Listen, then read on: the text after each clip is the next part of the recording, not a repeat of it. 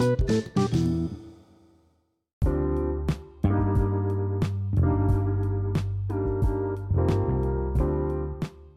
día de hoy hablaremos un poco de lo que es la felicidad, un concepto muy ambiguo y lleno de dudas, que si se lo preguntamos a muchas personas, cada una de ellas nos dará un concepto diferente de lo que significa la felicidad y cómo llegar a ella. Muchas veces nos vemos con la incertidumbre de saber si está siendo feliz realmente, si está siendo feliz ahora o en qué momento empezará ese dichoso fenómeno conocido como felicidad. Y quiero empezar con una frase de Nathaniel Hawthorne, novelista estadounidense conocido por sus numerosas historias de ficción gótica y romanticismo oscuro, que es la siguiente. La felicidad es como la mariposa que, cuando la persigues, siempre está fuera de tu alcance, pero si te paras y te sientas en silencio, podrá posarse encima de ti. Recuerdo que en cierto semestre de la preparatoria, mis compañeros y yo realizamos una investigación sobre la felicidad. Consultamos a diversos filósofos a lo largo de la historia, desde la Roma antigua hasta los pensadores modernos de nuestros tiempos. Pudimos identificar varios aspectos que coincidían en ciertos puntos de vista, sin embargo, otras definiciones de esta palabra estaban más allá de nuestro entendimiento. Para los hedonistas, la felicidad consistía en sentir placer y evitar el sufrimiento. Para los eudemonistas, la felicidad solo se alcanza gracias a la autorrealización personal, lo cual quiere decir la consecución de las metas propias de cada ser humano a través de una actividad continua. Los estoicos comprenden la felicidad como autosuficiencia, lo cual para ellos se entiende como serenidad, aquel que controla sus emociones y vive sin hacerse ilusiones con el futuro. Y está claro que la felicidad viene y depende de las aspiraciones de cada persona tenga en mente, de cuáles sean sus metas o su concepción de las cosas, ya que a todos no nos hacen felices las mismas cosas o los mismos momentos. Kant afirmaba que la felicidad no es un ideal de la razón, sino de la imaginación, porque, en palabras de Kant, nadie es capaz de determinar con plena certeza mediante un principio cualquiera qué es lo que le haría realmente feliz, porque para eso se necesitaría una sabiduría infinita. En muchas ocasiones no podemos evitar plantearnos la felicidad como una meta a la cual llegar o un fin al cual conseguir, y otras veces no podemos evitar pensar que nuestra felicidad depende de circunstancias externas a nosotros mismos y ajenas a nuestro control. Pero esos pensamientos, inevitable la mayoría de las veces, no nos hacen ver la realidad de que la felicidad reside en nosotros mismos.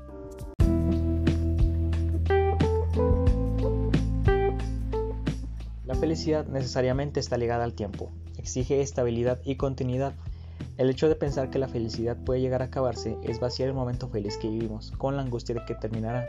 Sin embargo, este carácter temporal permite distinguir entre felicidad y placer, lo cual no es lo mismo, ya que este último indica la satisfacción momentánea de algo en particular, lo cual es limitado.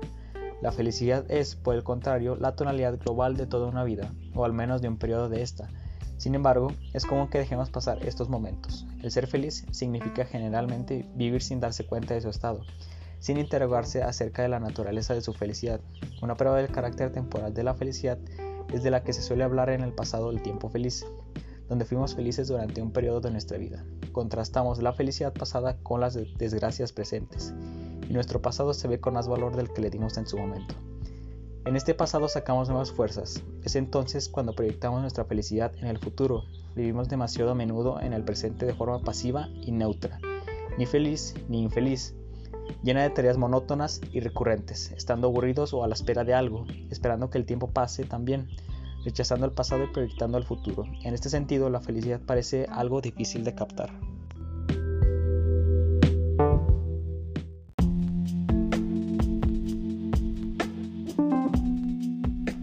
La filosofía antigua del conocimiento es esencial para entender este concepto. El ideal de la felicidad no puede ser alcanzado más que con el conocimiento de lo que es verdaderamente. En casi toda la filosofía antigua, la fuerza de la felicidad es la contemplación. Como dice Aristóteles, la felicidad solo puede ser vista en retrospectiva, al final de la vida, y en ese momento sabremos si fuimos felices o no. También durante las clases de Ciencias de la Salud en la preparatoria, tuvimos una clase dedicada completamente a este tema de la felicidad, llegando a conclusiones diversas tratando de identificar el origen y lo que significa dicha palabra. Se expusieron puntos de vista pues muy diferentes, algunos simples y otros complejos, pero el profesor de las clases nos mostró la felicidad como bienestar, usando el significado de lo que quiere decir salud por parte de la Organización Mundial de la Salud.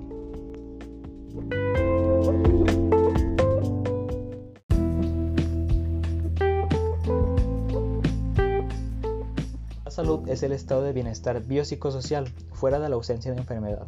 Basándonos en esta definición, pudimos llegar a la conclusión que la felicidad es salud, una persona con salud es una persona feliz, pero analizando más detenidamente este concepto, las realidades sociales son muy distintas e incluso entre culturas lo que es normal de este lado del mundo no lo es del otro lado. El usar el término biopsicosocial junta las realidades biológica, psicológica y social, pero cómo identificar a una persona sana basándonos en este sentido cuando parece que la salud y la relación biopsicosocial es lo que menos se ve y se analiza. Son muchos los factores a considerar, pero una persona saludable vive en su realidad, en su presente y esto lo que quiere decir es que vive a partir de lo que a él individualmente lo hace sentir en bienestar, respetando su entorno y los elementos que integran ese entorno. Aquí tendría sentido la relación con la filosofía antigua sobre la vida contemplativa para alcanzar la felicidad, ya que todo lo que nos rodea es material, lo que vemos y tocamos es material.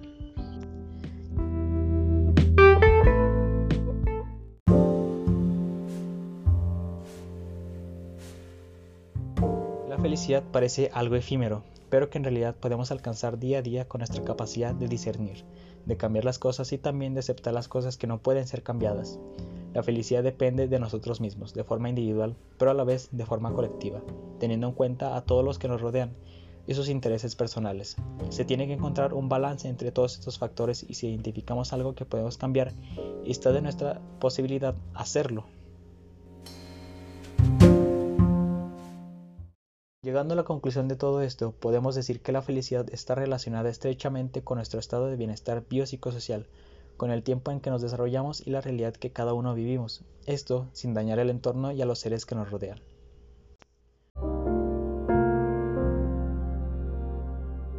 Me gustaría terminar con la siguiente frase de un filósofo llamado Epicuro, fue un filósofo griego, y que dice lo siguiente, debemos meditar por tanto sobre las cosas que nos reportan felicidad, porque si disfrutamos de ella, lo poseemos todo, y si nos falta, hacemos todo lo posible para obtenerla.